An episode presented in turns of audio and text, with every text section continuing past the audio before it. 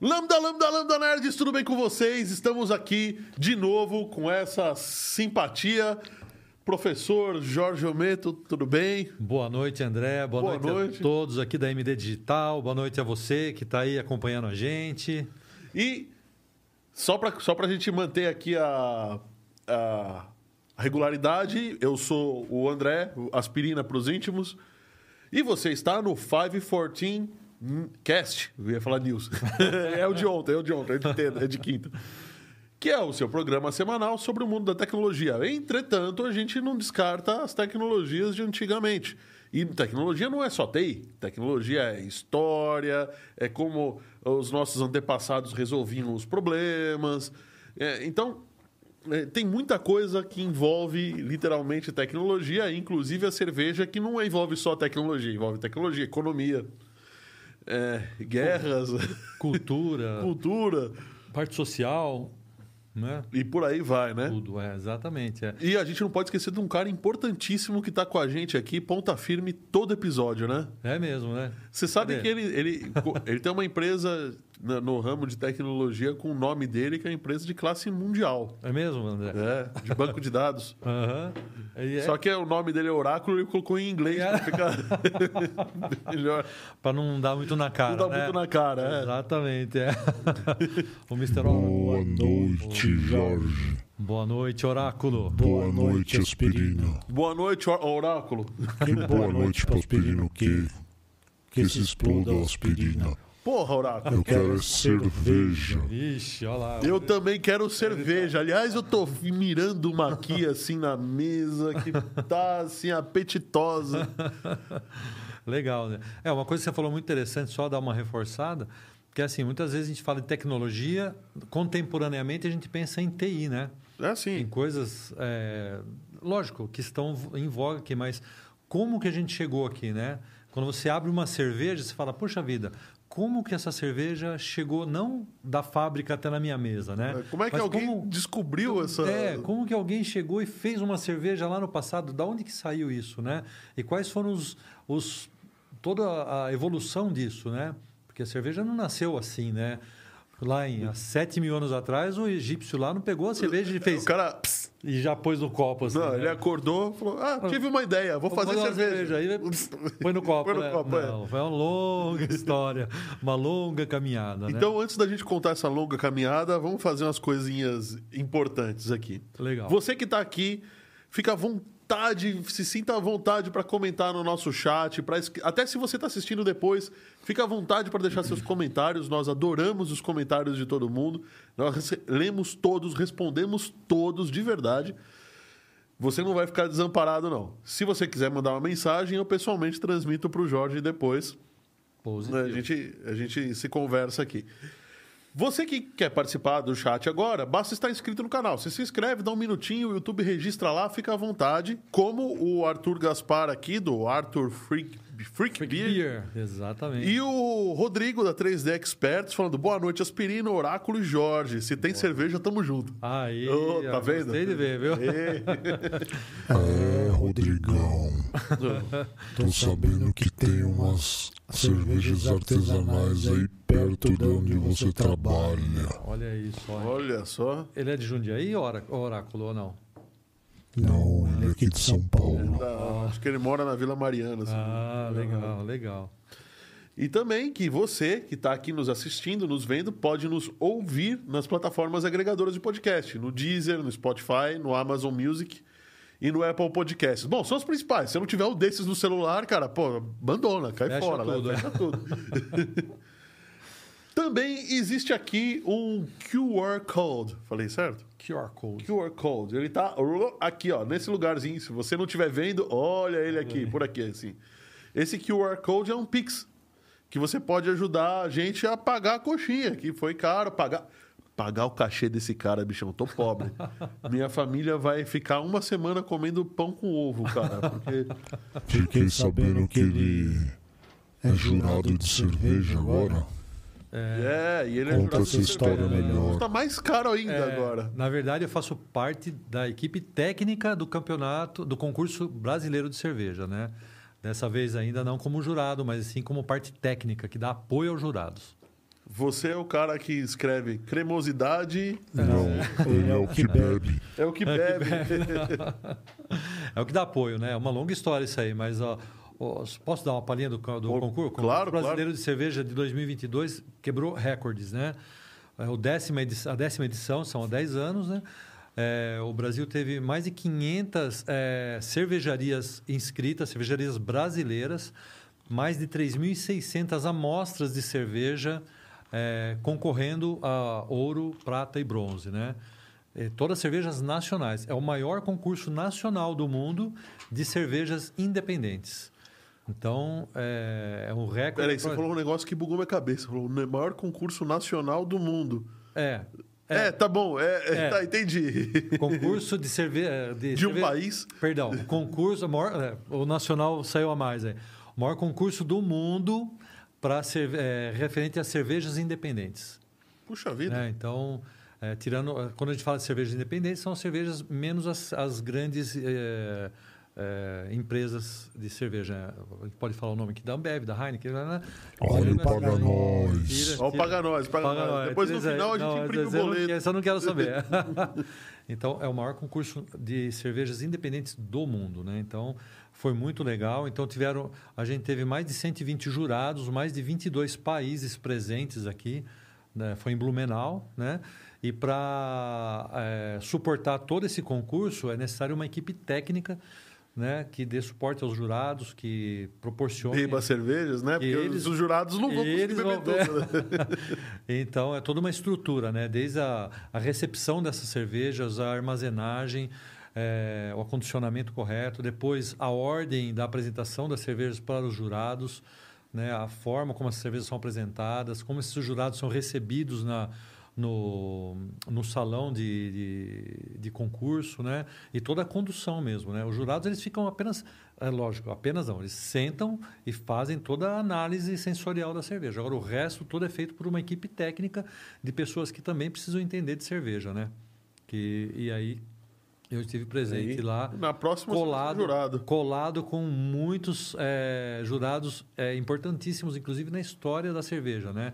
Recente, autores de livros, né? Ingleses, americanos, Ô, louco, o poloneses. negócio ali é, negócio é brabo. É, foi bem bacana mesmo. Então, eh, tive a oportunidade de conversar com, com pessoas, com profissionais que muita gente daria um rim para falar cinco minutos com eles. E a gente conseguiu almoçar junto, trocar ideia, Puta, conversar. Foi muito interessante mesmo. Que legal, isso que aí. legal. Bom, então, o que, que você faz da vida?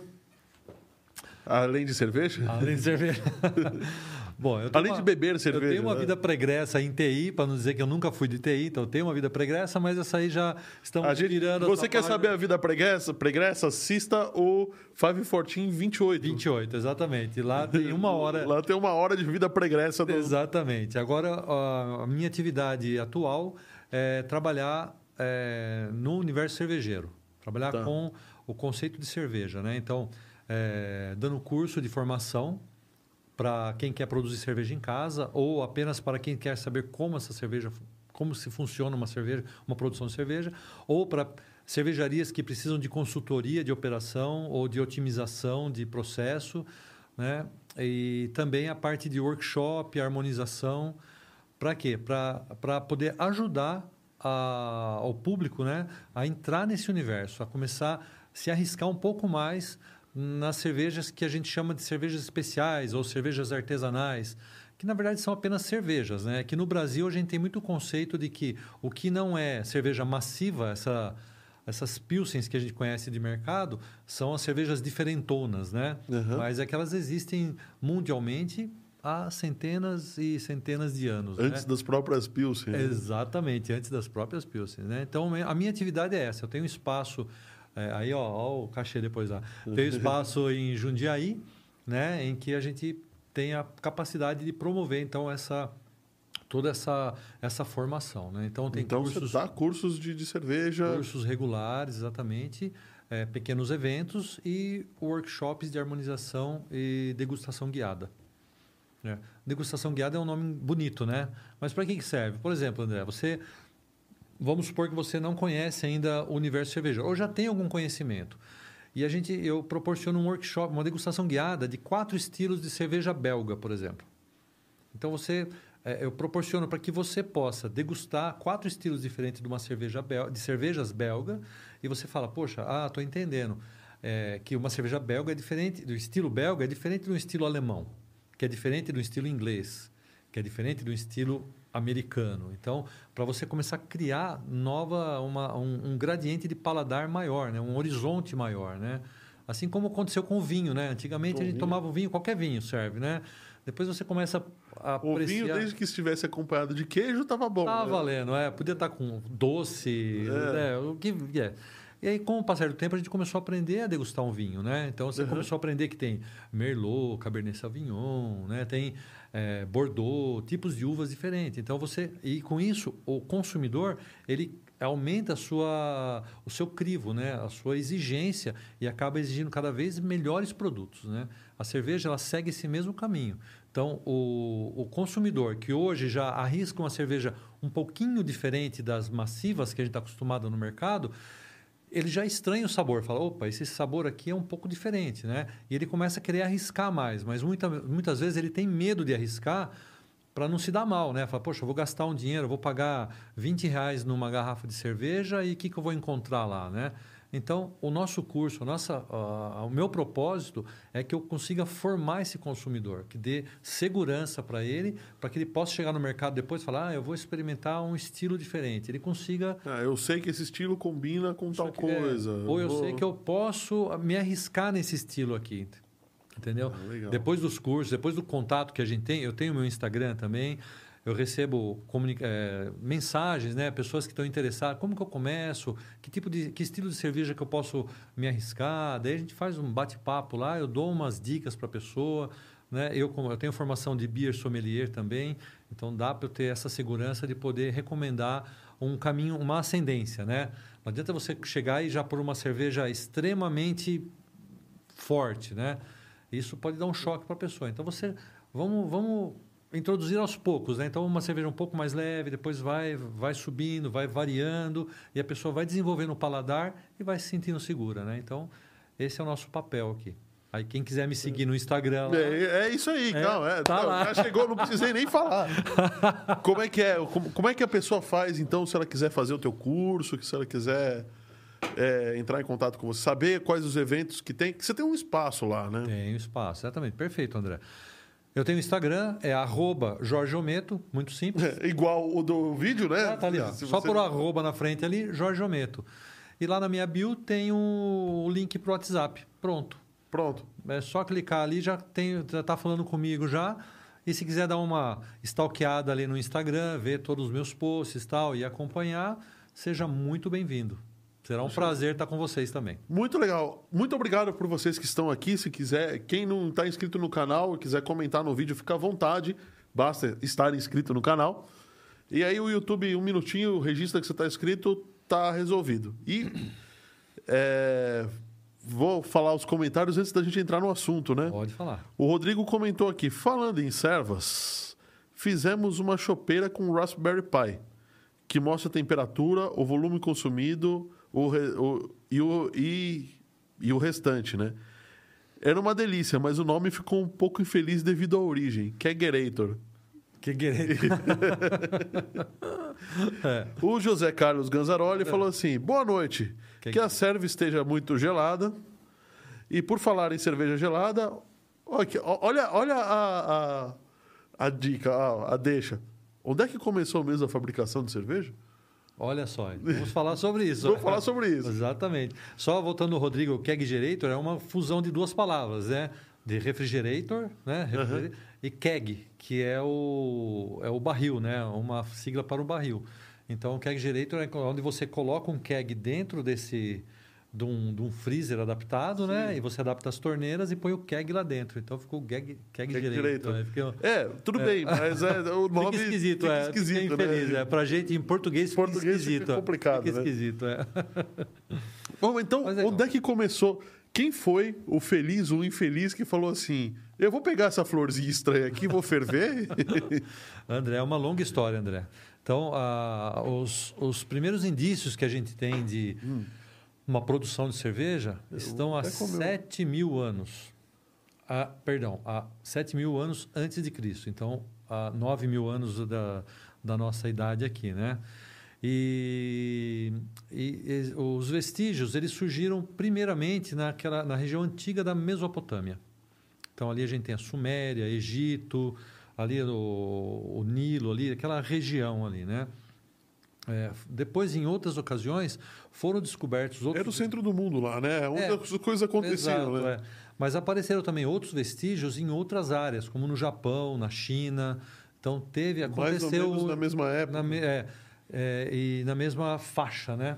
Que até aqui, ó, o nosso oráculo já leu a minha Já mente, leu a mente. e já botou aqui um mapa mundi Cara, aqui, ó. O espera. cara é muito Só rápido. Você precisa, precisa descrever também Aham. para quem está nos ouvindo. Ok, muito Não- bom. não nos me esqueça. é, exatamente. Para quem está nos ouvindo, agora a gente tem o mapa mundi projetado aqui. Eu vou falar, não temos muitas. É, Ô, louco! oh, temos aqui um pointer. Até, até um pointer, gostei do pointer pointer. aqui, ó. Maravilha. Perfeito. Muito obrigado. Não, não espirra com esse pointer na mão que você quebra a TV. Contra a regra. Vai ser muito útil. Obrigado. E, mas assim, a, a grande concentração foi nessa região mesmo, né? A região do Nilo ali, Egito, vamos aqui, ó, até usar aqui, né? Nessa região aqui, ok? E é, existem duas, é, duas possíveis é, situações da descoberta, André. Essa região é uma região que é muito rica em cereais. né? É, a gente tem é, uma faixa, né? Eu posso apontar até com a mão aqui, eu vou sair um pouco. Não, vou com, a- com o pointer aqui. O pointer. A gente tem uma faixa aqui embaixo, uma faixa pelo clima. A Ali, tem- é Arábia Saudita, Egito, Líbia, a mesma isso, faixa ali, é, chegando aí- no sul dos Estados Isso Unidos, aqui, México. Exatamente. Ela é muito propícia para cereais. Mais acima aqui, na Itália, França, Espanha, Portugal, nessa parte aqui, ó, Oriente Médio, ela é mais propícia, é mais propícia a frutas. Né? Aí que se dá também a provável é, a força que teve do vinho. Né? Então aqui a gente tinha mais bebidas oriundas de frutas. Né? Aqui na embaixo, é, oriundas de cereais, que são as cervejas, no caso, e aqui mais para cima também, né? na, da Alemanha para cima aqui, ó, a gente tem outra faixa que era é, mais propícia pelo, pelo clima à parte de cereais. né? Então, por essa... Por então, essa a região fruteira, frutífera, frutífera, Frutífera, não, frutífera estava... Está no meio, Tá ali, no no meio. e ela se desenvolveu mais a partir do vinho. Então, isso Uhum. justifica que tem, a gente tem a cerveja descoberta nessa região do Egito, aí da, Uhum. da Mesopotâmia, por causa disso, porque ali era é, muito comum ter cereais. Né? E a origem, você falou da origem, como que isso aconteceu? Assim como uma uva fermenta, né, foi descoberto, ou, ca- a- a- se atribui a que houve uma descoberta é, é, espontânea. Então, provavelmente, é, houve uma exposição desses grãos a um líquido, a uma água. Né? É, nessa época, há 7 mil, an- eh, 7 mil anos antes de Cristo, a estrutura social dizia o quê? Que a mulher ficava em casa e ela cuidava da prole e cuidava da alimentação e das coisas de casa. Né? E o homem trabalhava fora. Né? Não é muito diferente de hoje. A diferença é que a mulher também trabalha fora. A mulher né, agora está dupla jornada, né? infelizmente. Mas, é, então, se, é, se atribui que essa mulher, é, é, essa mulher, uma mulher fictícia ou várias mulheres, talvez para você fazer um, é, uma, um- alguma coisa diferente com o grão, né, ela expôs esse grão à água. Né? Pôs uma tina, deixou ali, deixou para amolecer, para fazer alguma coisa diferente, né? E de repente ela percebeu que passou um dia ali, dois dias, e começou a acontecer uma, uma reação ali, né? Que ela não sabia dizer ainda, mas era uma fermentação espontânea. Então, hoje em dia a gente já tem a levedura correta, a gente pode escolher a levedura da cerveja que a gente quer pôr, tudo mais, né? Naquela época eles nem sabiam que existia levedura, né? Então começou uma reação, começou a borbulhar aquela coisa. É, o alimento, embora fosse abundante, o cereal lá naquela região, é, não era fácil de se obter, né? Era, um- É, era uma coisa sim. cara, né? Então Não vamos jogar isso fora. Ele está esquisito, está borbulhando, está tá espumando aqui. Vamos experimentar, né? Aí eles experimentaram e perceberam que aquele, aquele caldo, aquela coisa, tinha tomado um outro gosto, um gosto que não era desagradável, um gosto até que agradável, meio adocicado, meio diferente, né? E aí, poxa vida, foi descoberta a cerveja. Foi já é a parte é, muito assim bem primária da cerveja, né? Mas Sim. ela descobriu, aquelas mulheres descobriram que aquele, aquele líquido ele não te fazia não fazia mal, você podia se alimentar dele e ele tinha um sabor diferente, né? Porque eles faziam o que com o cereal naquela época? É pão, pão, Então, eu, vi um, eu vi um TED uma vez de algum americano falando sobre pão. aham, E o cara até me até contou uma coisa que eu não sabia, que o, a casca crocante do pão é um negócio chamado de reação de Maillard, Maillard, aham, que é a, que é a reação que, trans, que, que você tira açúcares da, da- transforma açúcares, né, da carameliza. né? carameliza. Isso. Então, os açúcares presentes, tanto no açúcar que vai no pão, Uhum.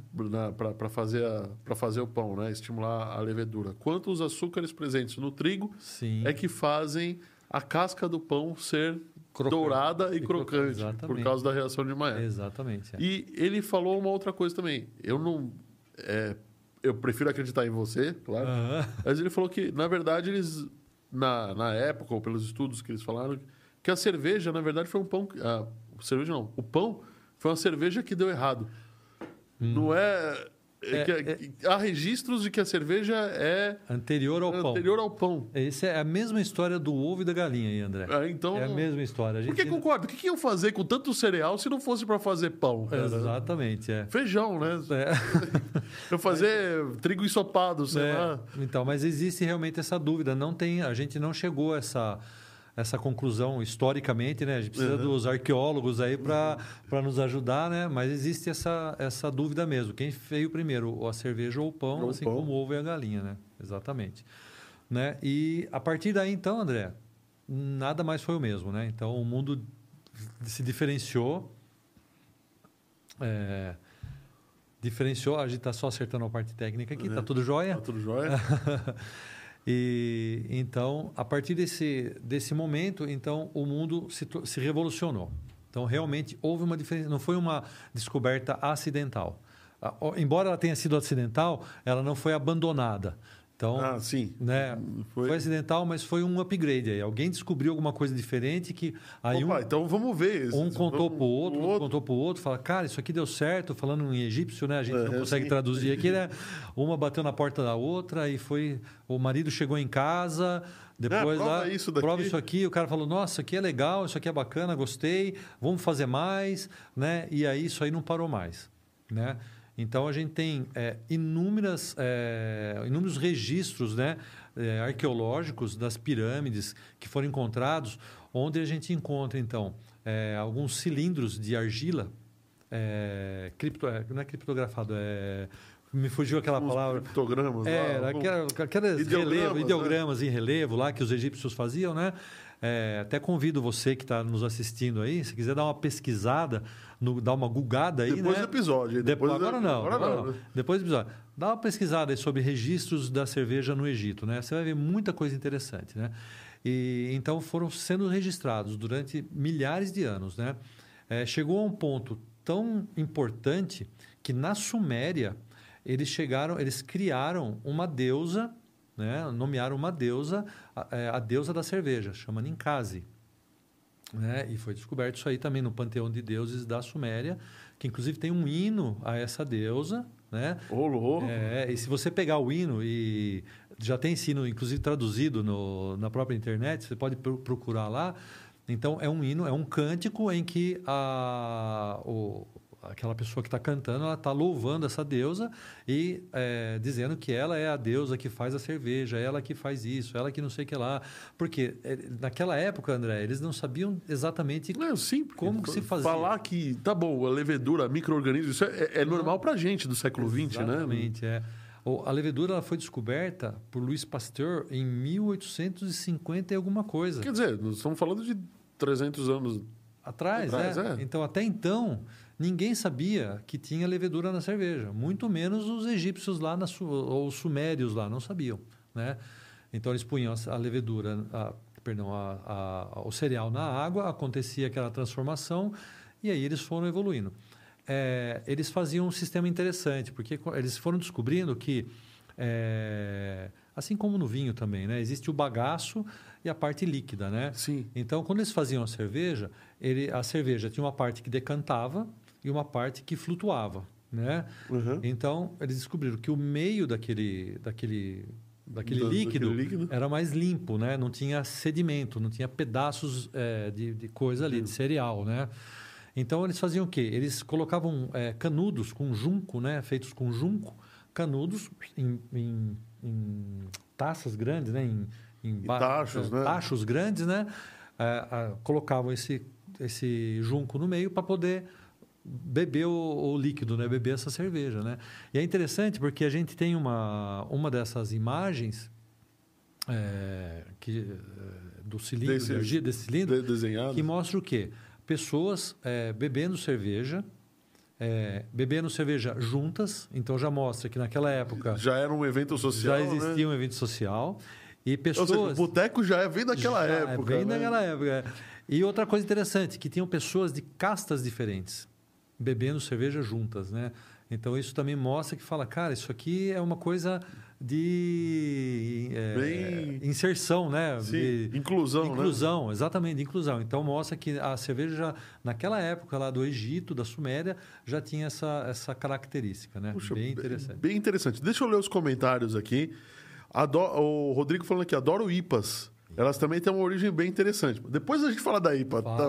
vamos chegar lá. É, Rodrigo, a IPA nós vamos lá para o século XIX, tá? 19. a gente já chega lá. o Roberto Bittencourt Mendes falando assim: se eu convidasse o Oráculo e o Jorge para tomar uma cerveja sem álcool, será que eles iriam? O Oráculo já falou não, categórico.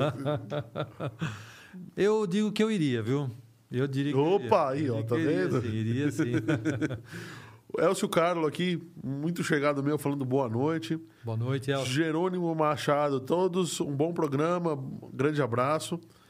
E ah, o Rodrigo falando aqui, imagina a alegria do maridão chegando em casa com a, com a, com a descoberta da cerveja, Nossa, né? melhor Ô. André, Oi? quem é que convidou o Roberto? Quem é que convidou o Roberto? É, quem convidou o Roberto para estar no chat? Pra falar uma besteira dessa. Da cerveja sem álcool? Da cerveja sem álcool.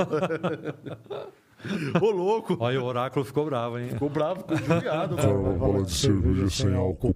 Olha pra cara do Jorge, ó. ó, ó. Olha pra cara do Jorge, olha pra câmera, Jorge. Faz aquela cara brava. Tô olhando aqui. Faz aquela cara bem brava. Faz cara de bravo. Ah. Pô, meu. Pronto, já tirou o print Mas da eu não- tela mas e vai virar um corte. ó. Depois vai Mas estar no canal de cortes. em minha- Jorge Ometo detesta, Detesta cerveja cerveja sem sem álcool. Em minha defesa, eu falo, eu falo que eu tomaria uma cerveja sem álcool, porque uma cerveja sem álcool é uma cerveja que depende de alta tecnologia para ser feita. Então não é, não é, ela é recém, assim, perto da história da cerveja, é, um- é muito recente, né, a cerveja sem álcool, né? E ela veio resolver alguns problemas, embora eu respeito o oráculo que não gosta de cerveja sem álcool, eu também não tomaria uma cerveja sem álcool assim, mas é, ela é uma boa alternativa, né? E cada vez mais hoje a gente está tendo outras ce- cerveja sem álcool com características bem próximas de uma cerveja com álcool. Não vai conseguir chegar A junto. galera toma cerveja por causa do álcool. Por causa né? do álcool, é.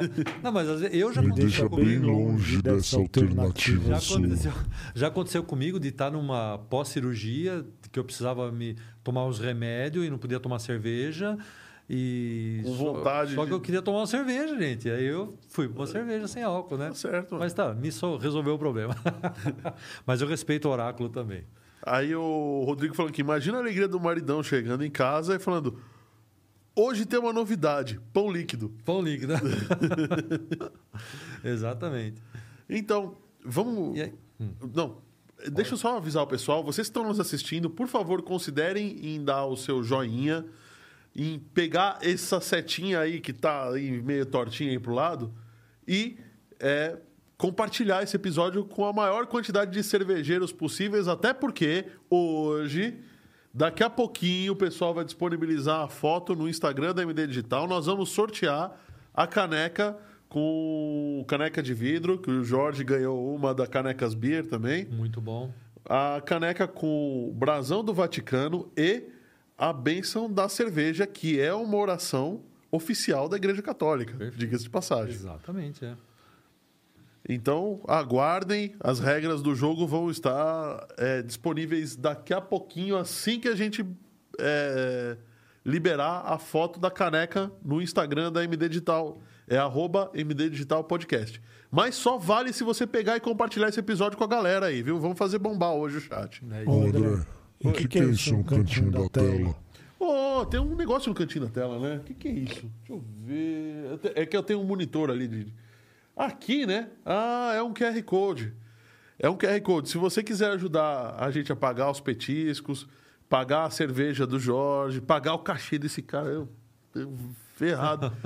Isso nos ajuda demais. Aponta a câmera do seu celular para esse QR Code e abre, vai abrir um link. Perdão, falei uma grande bobagem. Abre o aplicativo do seu banco, vai lá na seção Pix, escanear Pix e aponta a câmera do seu celular para esse QR Code. Tá? Aí esse QR Code aqui vai automaticamente encaminhar você para fazer uma doação para a gente aqui. Pode ser de qualquer valor. Tá? A gente pede que seja a partir de um real, porque vai ser mão de vaca assim. vou doar 10 centavos, Ah, né, cara? não, é. Pô, aí não, né? Exatamente. Mas. A partir do. Não, acho que poderia ser a partir dos cinquentinha aí já, que Os é uma né? que é- ninguém gasta menos que cinquentinha para sair para um boteco com alguém e tudo mais. e né? hoje o boteco tá hoje top, legal, né? é Só você abrir a sua cerveja aí e acompanhar com a gente aqui, pode Eu tô conversar. doido para abrir essa daqui. Essa- Aliás, você- no último podcast você falou uma coisa interessante. Você falou que qual que era a característica da cerveja, né? Era gelada e não gelada. Ah, sim. E tinha péssima e normal também, né? não Isso, tinha exatamente. cerveja meio termo, né? Não, ou não, era não. muito ruim, Ou, é, o que fazia mal, né? ou que fazia mal, ou que, ou que não fazia mal. Exatamente, é. E, e vocês me forçaram a tomar uma cerveja que estava quase em temperatura ambiente Exatamente. e é. estava fantástica. Exatamente, Tava é. Exatamente. Impressionantemente boa. Exatamente. Qual é a diferença disso, André? Porque as cervejas, as massivas que são feitas hoje, elas têm muita tecnologia, que nem a gente falou no outro episódio. Sim. Tem muita tecnologia envolvida, né?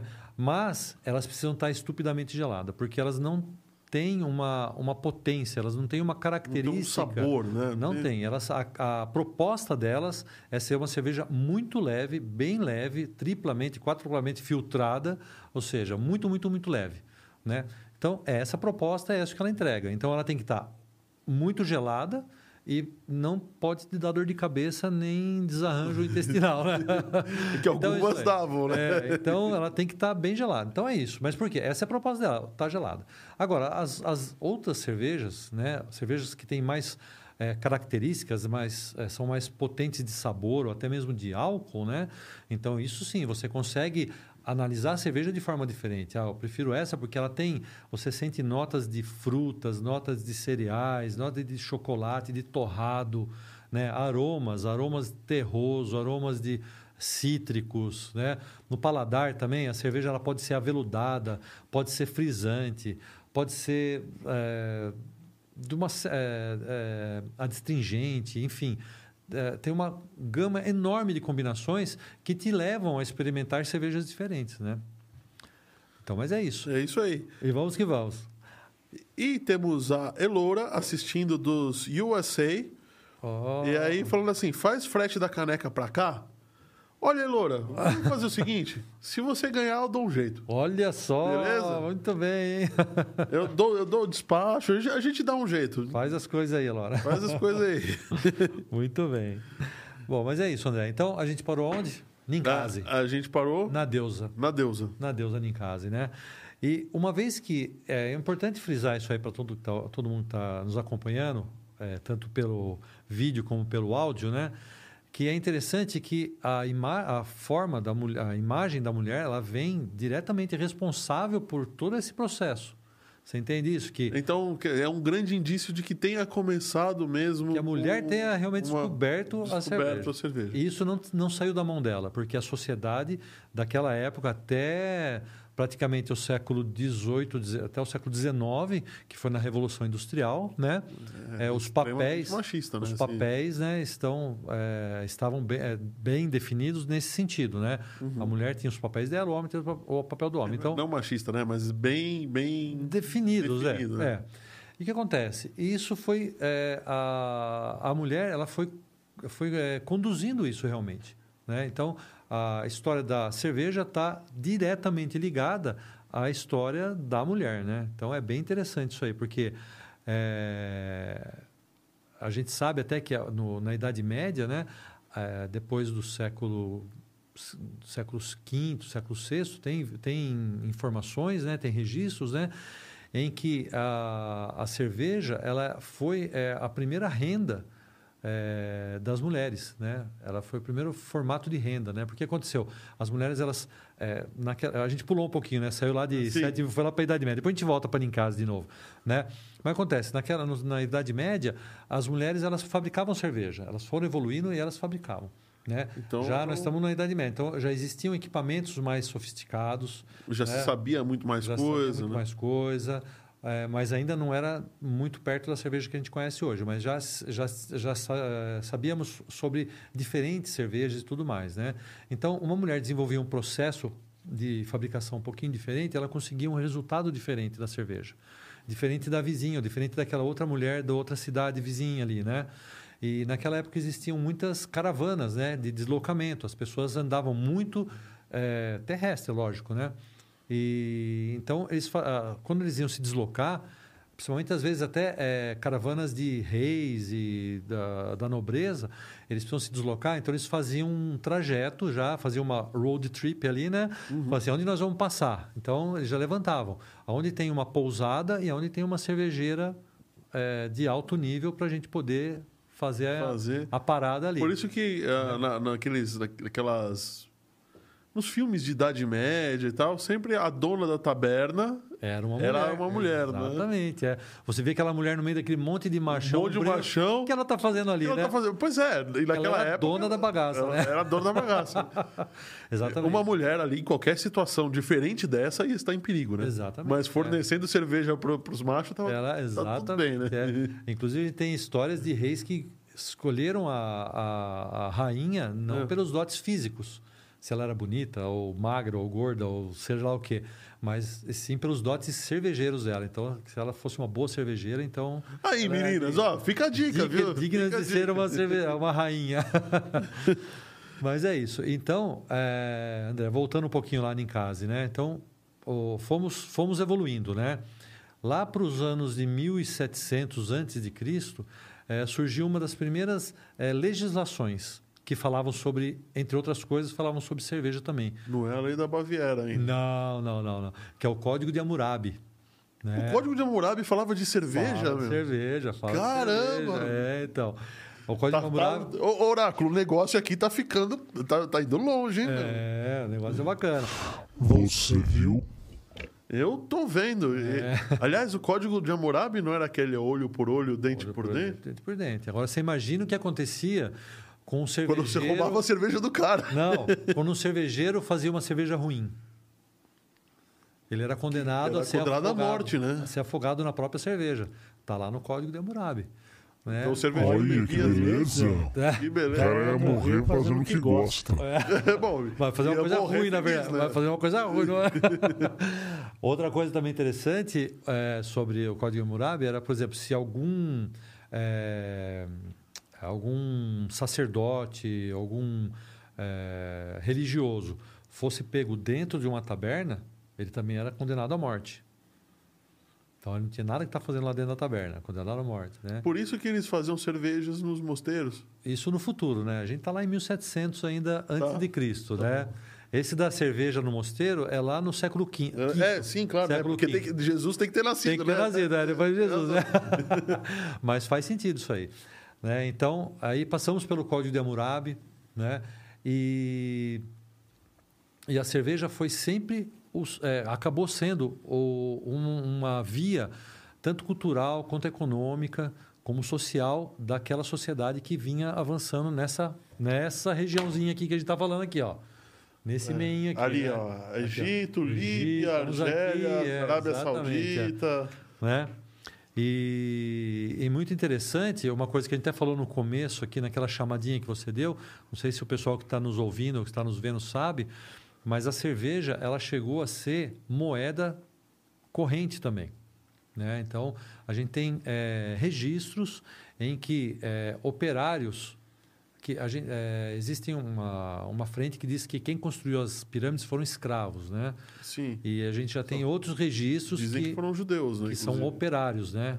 Então que não são mais não são não foram só ou só escravos, mas tinham operários remunerados, né? E a remuneração desses operários, uma parte dela era feita em cerveja. Então, e eles tinham diferentes eh, valores a receber, né? Então, tinha um operário chão de fábrica lá Uhum. que recebia 2 litros pra, de cerveja por dia, né? O operário, o Hoje, chefe cerveja por dia. o Tudo che- bem que você não tinha muita. É, perto do Nilo você tem água, né? Tem água, é, não tinha muito álcool naquela época, né? A cerveja não era uma cerveja muito potente de álcool, né? Mas a Ah. cerveja, a cerveja era interessante, André. É verdade, tem essa, né? A cerveja era diferente, né? Era diferente, não era essa cerveja que a gente pss, abre, né? Era diferente, Nem né? tinha geladeira, né? Nem tinha geladeira, exatamente. Olha só a situação, né? Mas você vê que interessante? Ah. Ela não, não, não tinha geladeira, não tinha essa aparência da cerveja que a gente tinha hoje e tal. É, e um mesmo líquido assim, muito mais opaco do que o que a gente muito tem mais, hoje. muito né? mais sedimentoso, né? Vamos Sim. dizer assim. Mesmo assim, era um sucesso, né? E era um sucesso porque uma das características importantes da cerveja que ela carregou a vida inteira até Louis Pasteur, que é 1853, é o quê? Que a cerveja ela não causava doença. Né? Então a pessoa não morria se tomasse cerveja. Se ela tomasse água, né? se Podia fosse- ser que ela mo- podia ser que morresse. morresse. É, exatamente. Então, a água, é muita Mas se fizesse uma cerveja ruim, morria. ah, sim. Código de Hammurabi, muito bem, muito bem. Oráculo tá atento. Oráculo tá. Tá atento, Ele é é. excepcional, o Ele não oráculo. deixa ponto sem nome. Digas de passagem, ele é dono da risada mais sinistra da medo. internet. Tenho medo dessa risada. Se prepare, então. Então, mas é isso aí. Então, é, acontecia isso, André. Que a cerveja, ela... é, e por muitas vezes, a cerveja ela foi usada como remédio. Inclusive, foi receitada como remédio. Né? Por quê? Não, mas a, não, a cerveja não, mas o vinho tá na Bíblia para ser usado como aparecia como bebida festiva e no final do Velho Testamento e nas cartas de Paulo ele falou, se eu não me engano, foi para Tito que olha para você curar o seu, o seu problema aí no seu estômago tome vinho antes das As refeições. refeições, exatamente. É, então, a bebida ela tem essa característica. E a cerveja não diferente, ela também ela traz uma cerveja que não é filtrada, uma cerveja que é fermentada, né? Ela tem uma quantidade de minerais, de vitaminas, de, é, é abundante essa, quantidade numa cerveja, né?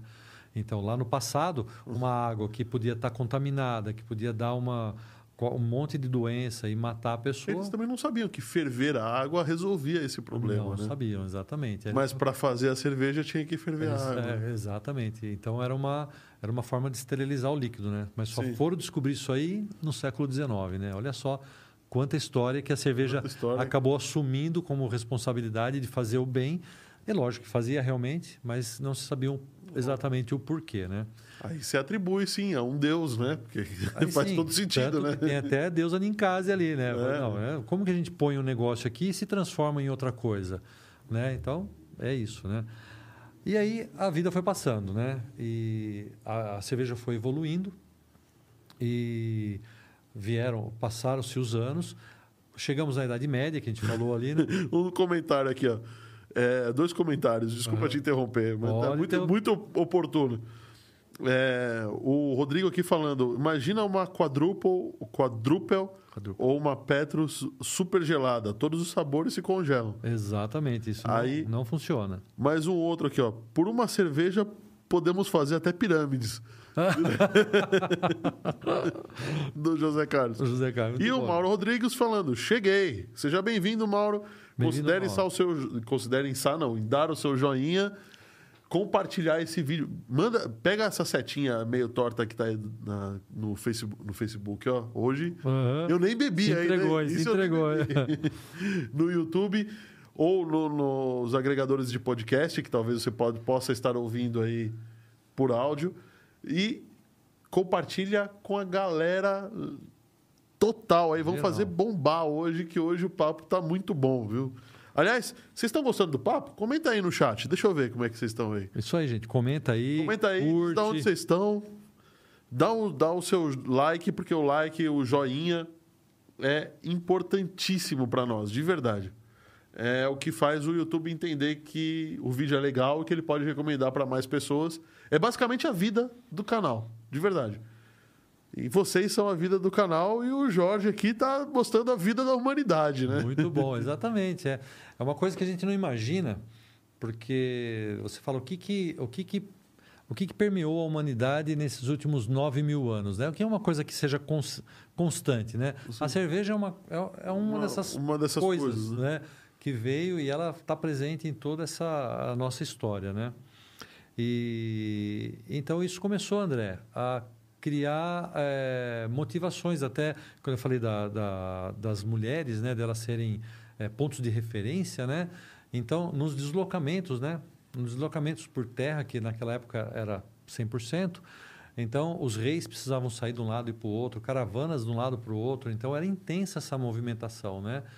E em toda essa parte aqui de cima, aqui da, da Europa, né? Se você pega aqui Alemanha, Inglaterra, né? o Reino Unido, toda essa parte aqui, Polônia ali, até aqui, a Ucrânia, Bielorrússia. exatamente. Era é a parte onde a cerveja se desenvolveu com maior intensidade por conta da população ser concentrada nessa região, no- naquela época, né? No, Sim, é, o mundo era o ali, berço né? No- era ali. é, né? Então, sim. exatamente. Embora a gente tenha outra, outras nações né, é, espalhadas, mas ali a gente está falando de uma coisa mais concentrada. Né? Então, é, houve esse desenvolvimento maior ali. É, por outro lado, também, é, houve o desenvolvimento da parte religiosa, da igreja também. Né? E existe a bebida, a, a cerveja, ela vem antes de Cristo, né? Sete mil anos antes de Cristo.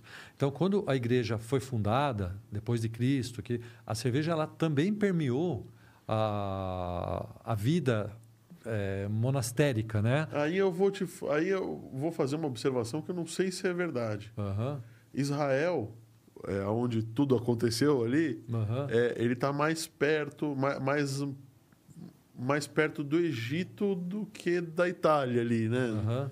Tudo bem que é tudo pertinho, tudo, Tudo pertinho. é. tudo pertinho, mas é, a Santa Ceia foi com vinho. Foi com vinho. Foi com vinho. Né? Aí, é, E aí?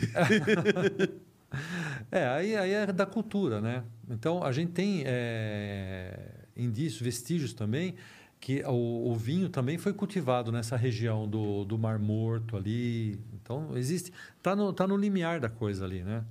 Sim, É, é, porque então- até tá mais o, o Israel ali tá um pouco mais ao norte, É, né? Jerusalém ali é. tá, Ali a cultura é mais ainda do vinícola, Vinícola. do que cereais, né? tá. Então, o cereal ali, é o, o, o, o cereal era mais voltado para o pão mesmo do que para a bebida, tá? E...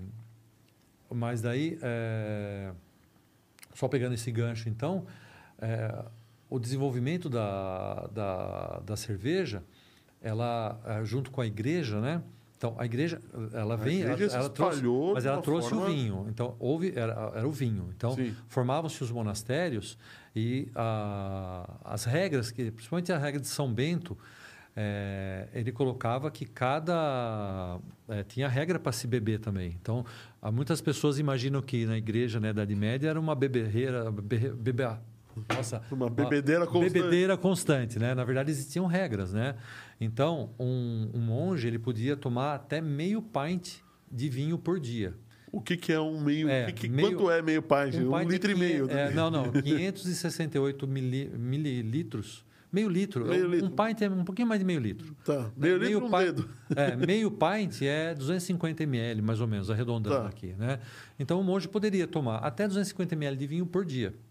Beleza? Então, era ok. Meio, meio 250 ml de vinho por Uma dia. taça. É. E ele- eles tinham, nas Saudável. regras, nas regras do monastério, eles tinham é, punições severas para os monges que desrespeitassem isso. né? Então, existia realmente um, regras fortes. Né? Só que depois, quando a igreja começou a avançar para outras áreas mais distantes, onde a cerveja era mais comum, né? alguns outros é, é, santos agora, né? eles é, sugeriram uma alteração nessas regras que, em que pudesse ser introduzida a cerveja. Né? Sobretudo na parte da Inglaterra, ali na Bélgica e tudo mais.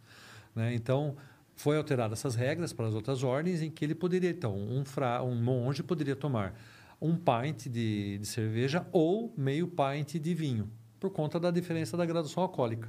Ah, né? certo. Então, Para o cara não ficar doidão. Né? Não, não era o objetivo. O objetivo naquela época, a cerveja, ela, ela, inclusive nos monastérios, tinham três tipos de cerveja. A cerveja mais leve de álcool, que era destinada aos, aos monges, uhum. era específica. Então, tinha cerveja que era feita para os monges. Tinha cerveja que era feita para as festas tradicionais e tinha a, a cerveja mais forte, que era feita para os visitantes. Então, aqueles que vinham, se as caravanas que passavam tal, e aonde geravam, inclusive, uma fonte de renda para os monastérios. Né? E isso acontecia a mesma coisa. Tinha os monastérios, mas tinham as residências também da, das cervejeiras e tudo mais. Isso era, um, era, era natu uma natureza de um comércio isso aí, né? Tudo voltado com a cerveja. Só que os monastérios... E aí tinham... isso vai pão também, né? Porque sobra da abraçagem, vai aí pão, tem um monte de coisa, é. né? Exatamente. Então, a história, a história da cerveja por parte da, da igreja e começa a con concorrer, não, a viver em conjunto com a sociedade, né? Então, para o lado da paisana, né, o lado paisana, que é o lado é, da, dos leigos, né, as pessoas que não eram monges, né, que tinham uhum. famílias, né, então as mulheres produziam cerveja, elas tinham a, o direito dessa renda que era resultado da venda das cervejas, né? Inclusive, a, as cervejeiras, quando elas eram solteiras e elas começavam a produzir cervejas, elas desenvolviam o seu equipamento cervejeiro. Né? E quando elas iam casar, o, o equipamento cervejeiro era dote dela. Então, ela, levava, ela levava o dote, a cerveja, o, o equipamento, o equipamento como dela. Então era uma atividade Cara, exclusiva. Deixa eu ver se eu vou casar com você. É, então... Vamos ver, vamos tomar uma cerveja. Tomar cerveja. né? Então era muito interessante. Então a cerveja ela traz essa coisa de ser uma das primeiras possibilidades de uma independência feminina, né? De ter uma renda, ter uma, uma saída ali, né? Para a vida social dela. Caramba, né? eu não imaginava tudo isso, de verdade. Não, não imaginava mesmo. É, então, é. é, tanto que ó, em, nos, no século VIII, se você pegar aqui no Reino Unido, aqui nessa parte cor de rosinha aqui, ó, onde está escrito Londres ali, ó, lá em uhum. cima, né? É, no século VIII existiam mais de 700 é, tabernas nessa região norte da, da, perto de Londres ali, mais de 700 tabernas. 100% de propriedade de Feminina. mulheres, de mulheres, é. Muito interessante, né? No século VIII. O Rodrigo falando aqui, show esse podcast. Que legal. O Mauro falando aqui, Flamengo com cerveja é show. Aí, ó. Meu sotaque carioca tá bom? Aí, ó. Aqui, você come bolacha ou biscoito? Ah, é, com certeza é bolacha. É bolacha. Pode estar tá até escrito biscoito na embalagem. Na embalagem. Mas dentro é bolacha. É bolacha. O Rodrigo falou que lembrar legal que aqui no mundo ainda não descoberto ou invadido na época, também se faziam várias bebidas alcoólicas. Faziam, exatamente. Frutadas, é. né? No nosso caso. É, não, a base, a base de milho também, né? A gente tem registro da chicha, que é feita no Peru, né? Já aqui embaixo, aqui, ó. É, a uhum. cerveja Tite ela é feita no Peru e ela é o processo dela é interessante, a fabricação dela. O milho, Porque o é milho não dá malte, né? Exatamente, que é o milho, ele não tem enzima, né? Uhum. Ele não tem a enzima capaz de poder transformar o amido dele em açúcar para poder a levedura fazer o trabalho dela, né? Então, como que eles introduziam a enzima é, no milho? É... Aí entra a mulher de novo, hein? A, o ser humano ele é. tem alfa-milase e beta-milase na saliva. Né? A gente tem essas enzimas na nossa saliva também, né? E as mulheres têm maior quantidade do que os homens.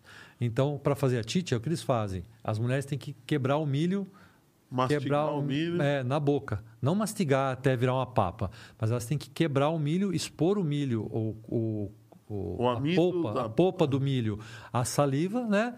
E cuspir no balde.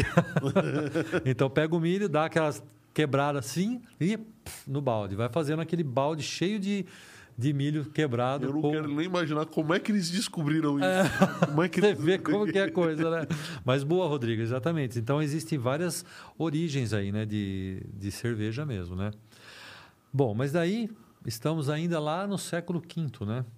Estamos lá Então, no século V. Exatamente. Eu, e uma, uma das viagens que eu fiz, eu parei com a minha esposa em Assis, Assis. na Itália. Na Itália. Tive o prazer de estar lá também. E, cidade muito, muito legal, né? Pitoresca. Muito, muito pitoresca. Muito legal. Muito legal. E a gente parou para comprar um souvenir, né? Claro, turista, né? Aham. Vamos comprar uns, um- umas coisas. E de repente eu vejo, é, na loja que a gente entrou, um buraco.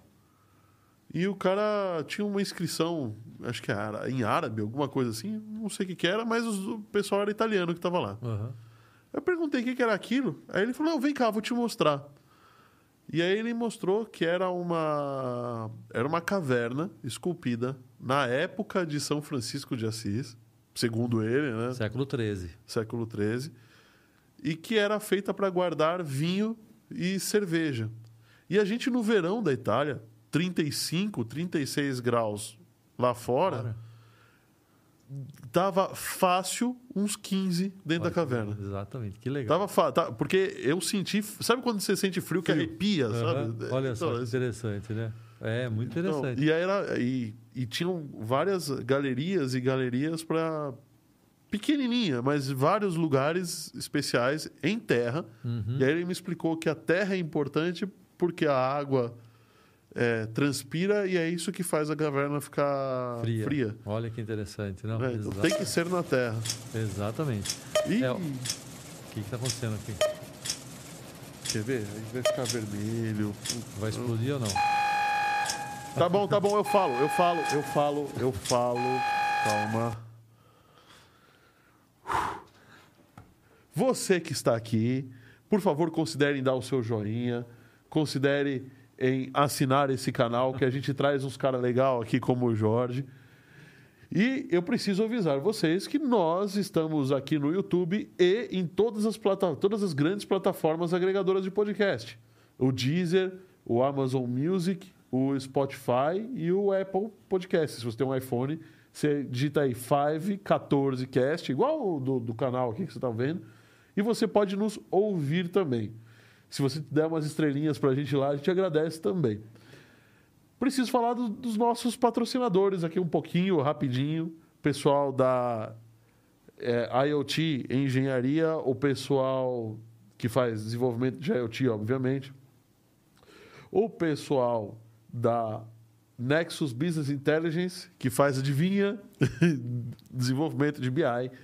O pessoal também da 3D Experts e da Home Experts. O pessoal da 3D Experts e Home Experts são empresas irmãs. Eles fazem. é, a Home faz desenvolvimento de IoT, automatizações. Eles fizeram o Kegerator aqui, fizeram um forno, é, um controlador de forno para joalheria. Nossa. Um negócio bem elaborado, a um custo. É um terço do que tinha no mercado, sabe? Legal.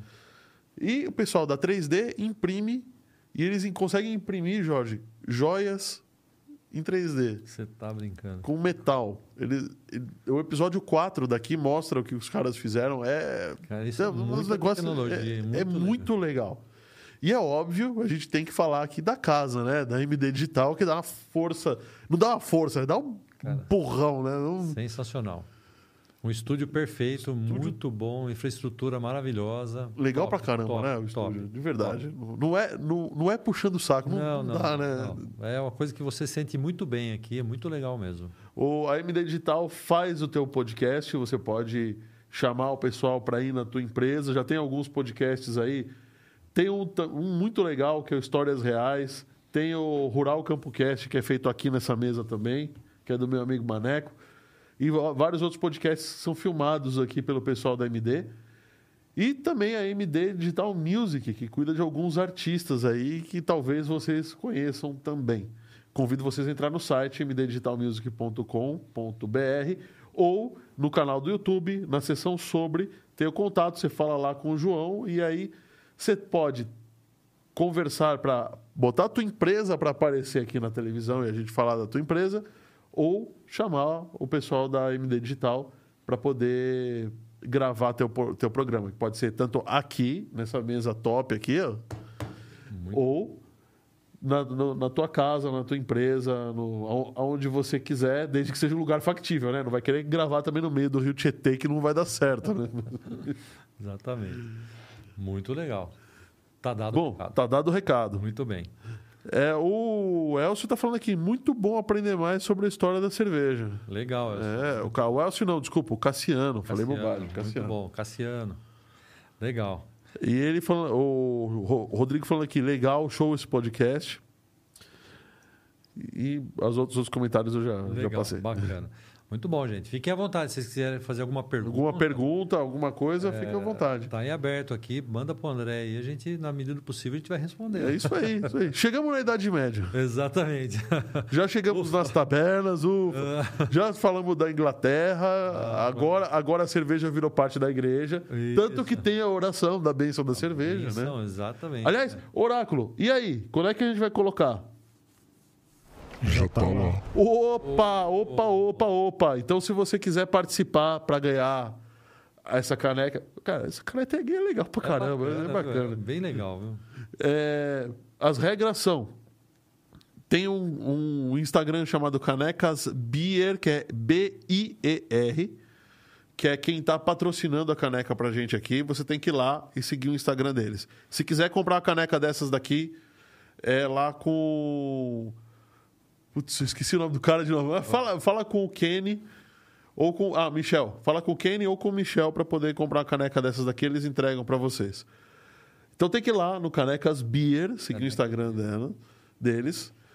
O Jorge Omento também, arroba Jorge Omento. E no Instagram da MD Digital, você tem que estar inscrito no Instagram e marcar um cervejeiro na foto da caneca. Olha, ó. É isso aí.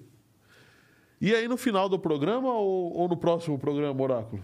No próximo programa, no próximo episódio, iremos falar o ganhador da caneca. Vamos, não, vamos falar não, vamos sortear aqui. É isso aí. É isso aí. Legal. Boa sorte a todos aí. O Jorge não está participando do sorteio porque ele já ganhou Tem uma. minha, muito legal. Já tá na coleção lá. Já está na a gente coleção. usa lá. Opa!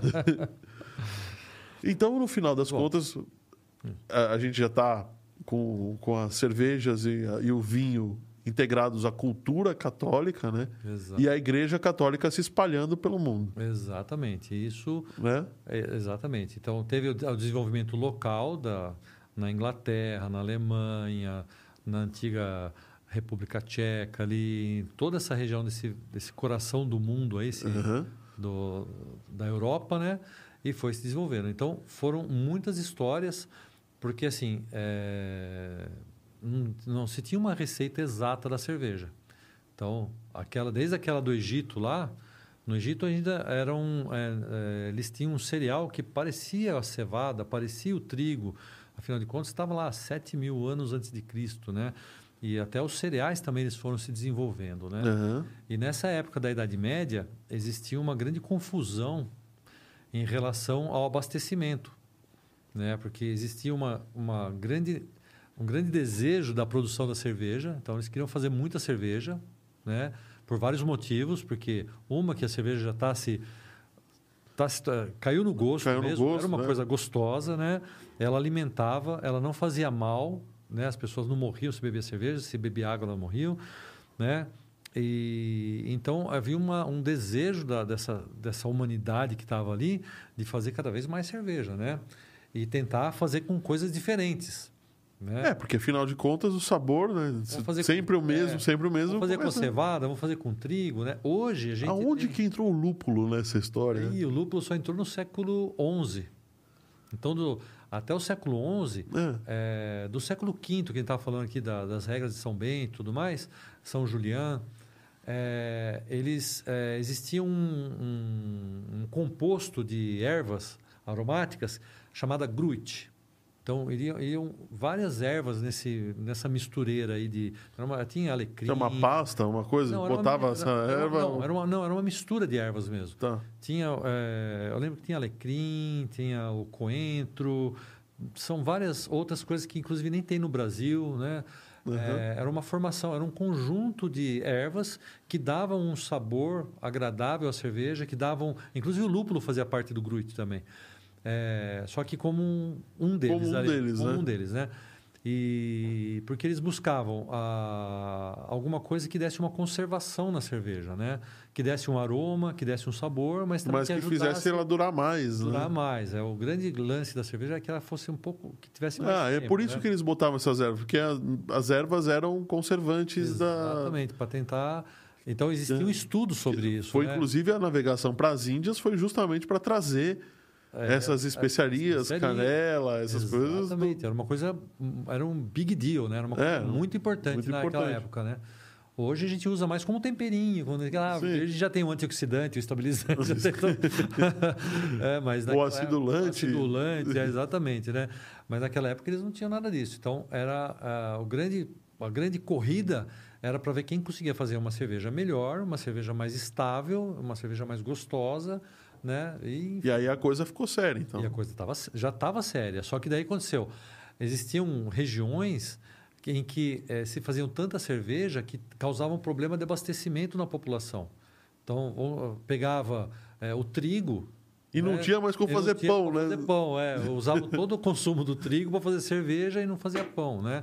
Então, houve um estudo também para tentar equilibrar essa, essa balança, né? Para que houvesse uma, um, né? uma boa distribuição na coisa ali, né? Então, eh, foi descoberto que a cevada ela possuía uma maior carga de carboidrato né? e ela era mais própria para se fazer a cerveja. Né? E os outros cereais, como trigo, sorgo, eh, até coisas que não são comuns aqui, mas alpiste, coisas. eh, todo, Alpiste? É, é, centeio, qualquer, qualquer sementinha que tem uma polpinha branca, você consegue fazer cerveja. Tem amido, né? Tem amido e tem enzima. Agora, tudo depende da relação, a quantidade de amido e a quantidade de enzima que esse, que esse grãozinho carrega.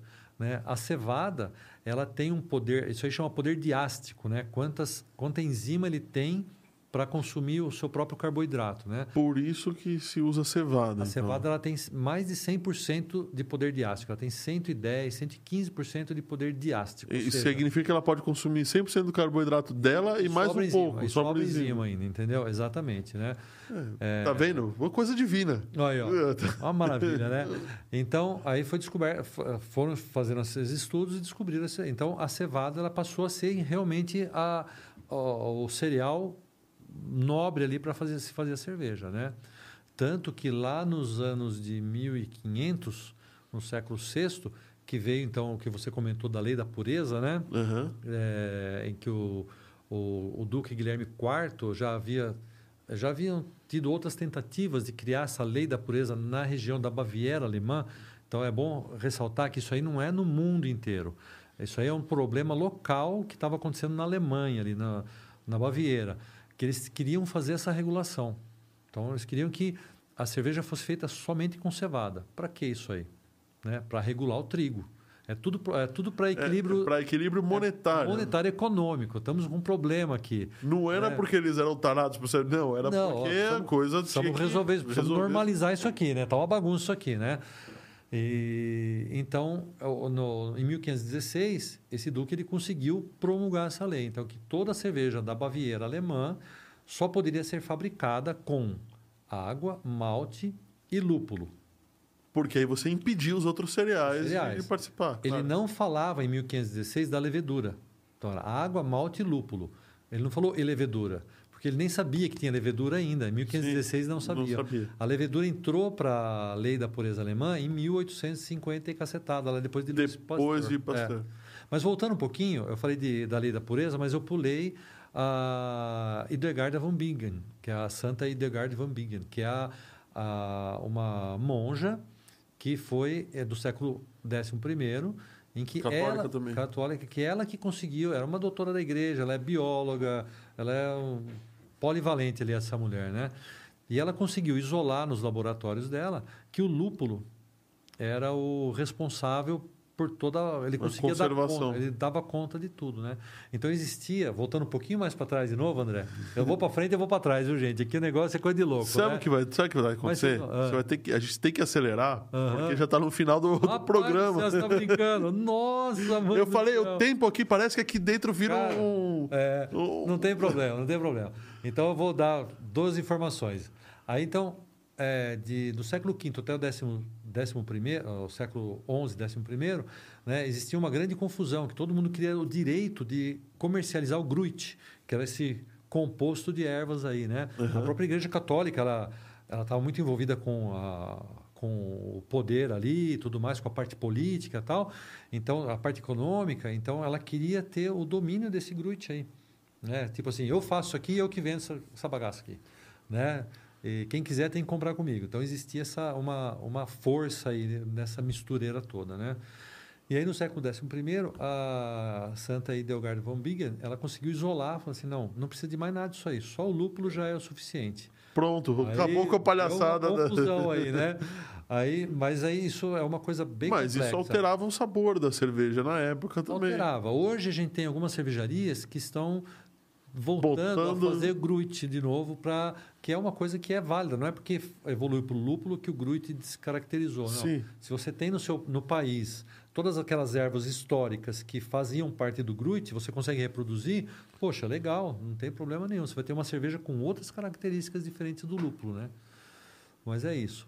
Bom, mas por conta do tempo, então, pessoal, a gente tá lá. Afinal, são Tá lá. nove milênios, né? A gente tá chegando lá, né? então, em 1516, houve a promulgação da pureza. Tarefa ingrata que eu te dei, né? Caramba, não Conta tem- 9 mil anos de história em uma hora. Uma hora, é. Me dá mais 20 minutos, a gente chega lá. Mas assim, é, em 1516 houve a promulgação dessa lei da Baviera Alemã, que acho que é interessante todo mundo saber, isso faz parte da história da cerveja, mas é fechada na parte da Alemanha. Então, se você for na Bélgica, você não tem Não nada tem disso, nada não disso. tem lei da pureza na Bélgica. E não é porque a cerveja não é da lei da pureza que não é uma cerveja boa. Ah, na Bélgica eles põem outro tipo de eh, insumo na cerveja que além do malte, lúpulo e levedura. Ok, mas é uma cerveja belga, é uma outra coisa totalmente diferente. É cerveja também. Tá? Então elas não se concorrem, elas são cervejas distintas, né? Então você tem uma gama muito frutada e muito esterificada de cerveja na cerveja belga, É, cervejas alemãs mais maltadas, mais comportadas, mais é, padronizadas, né? Como é a cultura Como a alemã. cultura alemã, né? exatamente, é. É, na Inglaterra, né, a gente tem cervejas também bem amargas, bem é, escuras, cervejas fortes, né, que tem a história da IPA que o Rodrigo falou. Eu tenho a gente já história pode, da IPA. A gente pode pular lá já para o século XIX, então, já para ajudar aí, né, Rodrigo? É, a IPA foi uma cerveja, uma, é uma evidência. A IPA e a Imperial Stout são duas evidências fortes de como a cerveja era importante na economia e na sociedade da época. Estamos falando do século XIX, tá, gente? Não é, né, não é Idade Média Não é mais. Idade Então, Média, já. Século XIX. A gente está na época da colonização. Então a Inglaterra solta navio para um lado, solta navio para o outro, né? Soltando navio, o que eles faziam? Tinha que embarcar marujo, é, comida, bebida, é, é, su- suprimentos, blá, blá, blá, munição e, E como é que você conservava Cerveja. água que não tinha cloro? e cerveja. Então, você vê, a água não dava para ir, tinha que ir cerveja. Né? Só que imagina uma cerveja, uma Pale Ale inglesa, saindo, que a Pale Ale é uma cerveja, a cerveja mais tradicional que tem na Ingla- na Inglaterra, uma das mais Hum. antigas, que aparece na taberna, os caras batendo assim, esparrama para todo lado, era a Pale Ale. Super É a. Pale Ale, é. Então, como que sai a Pale Ale? Da Inglaterra, passa pelo Equador, passa pela África. O Equador esquenta, a África gela lá embaixo, né? Vo- Dá a volta no cabo lá, aí volta, sobe para a Índia, passa no Equador de novo e chega na Índia. Ela chegava estragada. Então, o que eles fizeram? Estudos para conservar. O que conserva a cerveja? É lúpulo. Então, vamos tacar lúpulo na cerveja aqui. Vamos Então a IPA é uma Vamos- cerveja extremamente amarga. eles, é, eles subiram, o- mas eles sobem o corpo da cerveja também. Então eles dão corpo na cerveja e trazem um amargor junto, a quantidade de lúpulo. Porque uma cerveja com baixo corpo e muito lúpulo, muito amargor, ela se torna desequilibrada. Você toma ela, ela fica, fica legal, muito né? amarga. É um amargo desproporcional, não é gostoso. Agora, se você sobe o corpo da cerveja, o amargor ele tende a equilibrar. Então você toma, você sente um amargor, mas ele não te choca, ele te agrada. Né? Foi isso que eles fizeram com a IPA, André. Então, Ah. fizeram, eu estou falando em, em um minuto aqui, o que eles fizeram anos de estudo para poder chegar E haja cerveja estragando, né? Porque Exato. como é que o cara ia Tenta, saber, né? tenta, tenta, vai, tenta, desse tenta. jeito, né? Conseguiu. Aí conseguiu, que maravilha. Aí a colonização das Índias foi salva pelo desenvolvimento da cerveja. Aí ficou Índia Pale Ale, né? Então se criou esse estilo aí, né? Já rapidamente. Então, então peraí, o pessoal tem uma história também que eles não queriam ir para as Índias porque não tinha cerveja, Não tinha né? cerveja, exatamente. Isso aí eh, comprometia a navegação. Não, a gente até vai, a gente vai até enfrentar o mar revolto, a gente enfrenta tudo, mas tem que, tem que ter com cerveja. Tem que- senão- tem que ir com tem cerveja, tem que né? ir com cerveja, Senão- senão não dá, não rola, né? e a Imperial, a, a, a Imperial eh, Russian Stout é uma outra história também, que a Stout é uma, uma cerveja inglesa. Né? E a Catarina II da Rússia, ela queria receber também a cerveja Stout inglesa. Né? Só que era o contrário, em vez de descer, né? Aqui, ó, em vez de descer, ah, tem tá com o mapa aqui, ó. Em vez de descer da Inglaterra aqui, veio aqui, aqui toda essa história aqui até chegar na Índia, Hum. eles tinham que sair daqui, ó, Da, e da subir França, aqui para a Rússia, né? E o que, que é aqui em cima? do né? Reino Unido para a Rússia. É, do Reino Unido, exatamente. do Reino É, é Unido. gelo. É, gelo, né? Como, Como é? Você só vai no Você verão, subir né? aqui e gela.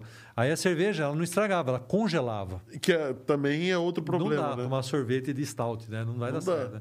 Então, o que eles- o que, que eles estudaram também, os ingleses? Aumentar a graduação alcoólica. Então, vamos o álcool, assim como a vodka não congela, A vodka não congela, né? uma Então, cerveja al- al- com álcool alto também não vai congelar, né? Então você tem as Russian Imperial Stout, Russian Imperial Stout, que são com uma graduação alcoólica altíssima, né? de 14%, 16%, né? E Eu tenho chegou uma lá. dúvida. E a Bock surgiu quando? Porque a Bock é a única coisa que eu sei quando ela veio para o Brasil, que era uma cerveja que tinha uma cor Âmbar, bizarra, né? Âmbar. Âmbar.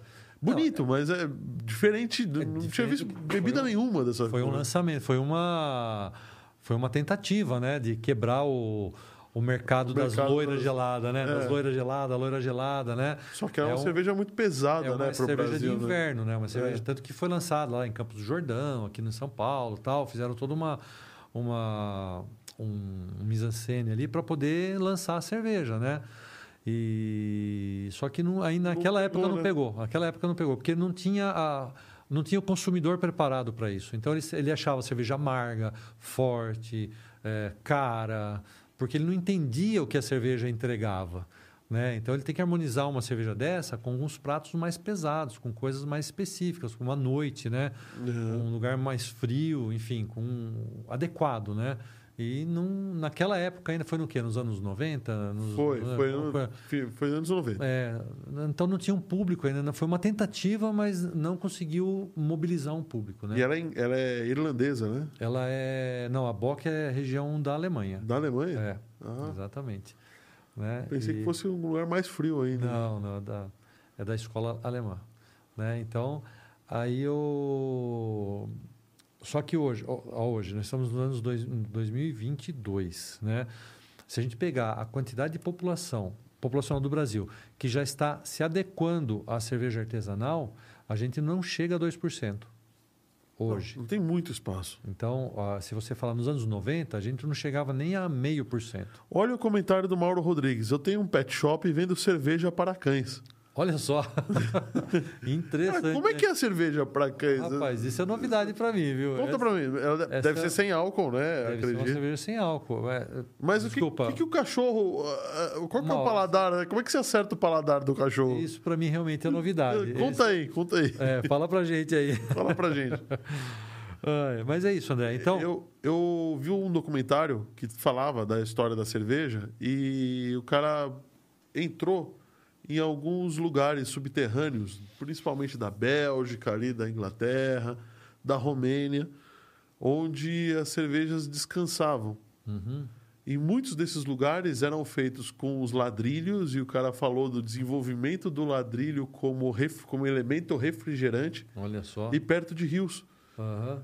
para você ter um lugar que sempre tenha água correndo para você poder Resfriar. é, resfriar no verão Aham. e, e no inverno você não deixar congelar, porque a água corrente também não congela tão fácil, né?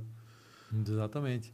Olha que Então- interessante. É, é, é uma, uma das coisas que eu tinha preparado até para a gente falar aqui das, das descobertas tecnológicas, Tecnológicas. referentes à cerveja, uma delas é a refrigeração. Né? Então, a gente tem até tem uma colinha aqui, vocês me perdoem, Carl von Linde, né? É, foi o, que o cara que desenvolveu uma das ma- mais importantes cria- criações da nossa era aqui, que é o próprio refrigerador, né? E, e ele foi uma encomenda que ele recebeu de uma cervejaria alemã, que é a gente está começando a receber agora, da Spaten. A gente começou a receber no- Spaten começou nos mesmo, né? mercados, a gente está recebendo aqui. Então, Sim. em 1873, né, é, o Linde recebeu é, essa missão da cervejaria Spaten de Munique para que desenvolvesse o sistema de refrigeração para que ela pudesse fazer de forma controlada a nossa famosa Pilsen, que até então era feita em cavernas congeladas, né, é, que, que conseguiam manter a refrigeração Por que, baixa. que ela precisa ser gelada, a Pilsen? Então, por causa da levedura que ela é usada. Então, a gente tem várias. Aí entra na parte técnica da produção da cerveja. No nosso curso de cervejeiro, a gente, Opa! aprende, a gente aprende as diferenças entre as leveduras e qual o comportamento de cada uma. Né? Até então, era, era usada uma cepa de levedura que ela eh, consegue fermentar em temperatura ambiente. Né? E a, e a cepa de, cerve de levedura da Pilsen, ela precisa de 6 a 12 graus de temperatura para poder trabalhar. Nossa, Mais do que bem- isso, ela não trabalha. Então é bem frio mesmo. Né? Eu consigo fazer, já fiz a pergunta para você, mas eu consigo fazer cerveja com levedura de pão? Tudo bem, não vai ficar. É, a resposta é sim. A resposta é sim. Só que eu não vou ter uma qualidade boa, É, né? Claro. Mas não é uma coisa. Você até tem uns, alguns bons resultados, mas porque ela é uma cepa que vem da, da Saccharomyces cerevisiae. Ela é uma cepa bem prima da, cerveje, da cervejeira. O problema da levedura de pão é que ela não aguenta graduação alcoólica muito grande. Ah, ela vai então, morrer. ela então. morre antes de terminar a fermentação do, do mosto, né? Entendi. Então ela serve para pão, mas não serve para cerveja. E Mas- mais. Bom, o Mauro falando aqui, eles adoram. É sem álcool, claro. Aham. Ah, o Rodrigo falando aqui, ainda estou à procura da Kaiser Bock. Kaiser Bock, é, não vai ter mais. Não vai ter mais. né? Não vai ter mais. Essa aí já saiu de linha mesmo, né? Deixa eu falar, a gente tem uma. Eu vi umas notícias esses dias dizendo que estão produzindo lúpulo no Brasil. Até onde eu soube, até onde eu sabia, no Brasil, no lúpulo não nascia ou tinha Exato. dificuldade de crescer, tudo. Aham. Você já usou o lúpulo brasileiro? É, é de boa qualidade? Existe- então, é, vou te responder essa pergunta em duas etapas. Tá. É, existe lúpulo do Brasil? Já. Inclusive, perto de Jundiaí, a gente tem uma fazenda na cidade de Jarinu, que é vizinha de Jundiaí. A gente já tem uma fazenda de lúpulo lá que produz lúpulo e já começou a comercializar. É, não chegou ainda no nível de comercialização para é, cervejeiros caseiros ou cervejeiros pequenos. Tá, só Então, em escala industrial mesmo. Isso, a Baden-Baden estava desenvolvendo uma receita com lúpulos exclusivos do Brasil, então ainda está insípido, né? Está tá Tá. começando. Então tá, eles conseguiram, o Brasil está conseguindo fazer a adaptação do lúpulo ao nosso clima, né?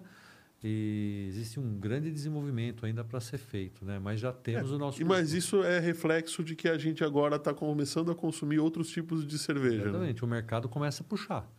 Exatamente, o consumidor começa a exigir Começa coisas a exigir novas, coisa né? nova. e- Exatamente. O grande desafio nosso, de nós brasileiros é que a gente crie a nossa cerveja Com a identidade brasileira. brasileira. Com o nosso, assim como é usado no vinho ao, ao termo terroir, a gente também quer é, trazer a nossa cerveja com o nosso terroir, ou seja, o nosso lúpulo criado e produzido aqui no Brasil, a nossa é, cevada, né, nosso, nosso cereal brasileiro, a nossa levedura brasileira. Levedura a gente já tem, a gente já tem vários laboratórios brasileiros que produzem leveduras aqui.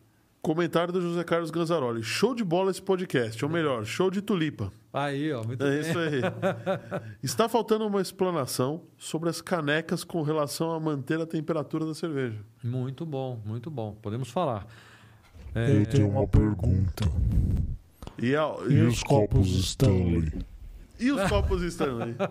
É verdade que você tem que andar de Renegade? Pra... É. Não vou mais ser patrocinado pela. Jeep, né? Tênis. Acabou. E jogar beach tênis.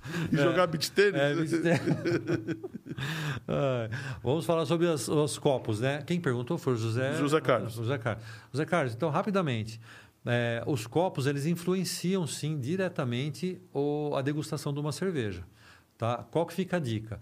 A cerveja, quanto mais leve a cerveja for, ou seja, quanto mais... é, ela vai ter um pouco menos de adjetivos. Então, vamos lá para a cerveja Pilsen, né? Tá. Não que ela... não- Cerveja Pilsen, eu aprendi que o adjetivo é gelada. Gelada ou não gelada? não gelada. É, mas vamos, vamos pegar não a Pilsen, Pilsen, essa comercial. Cristal. É, essas. Eu não quero falar a marca, essas da Ambev, né? Vamos pegar uma German Pilsener. Uma German Pilsen, que é- já é puro malte, né? Essa é uma cerveja leve. É, então, quanto mais leve a cerveja, é, pensa assim. A gente tem uma quantidade, porque é, a gente tem uma quantidade de sensores aqui aromáticos, né? Nossos, a nossa, o nosso Nossa língua. olfato, o Ah, nosso olfato. olfato. Né? A gente tem uma quantidade de células olfativas, ok? Então, se você pega uma cerveja que, tem, que é leve, que ela vai ter é, poucos ésteres, ou seja, poucos aromas sendo exalados ali.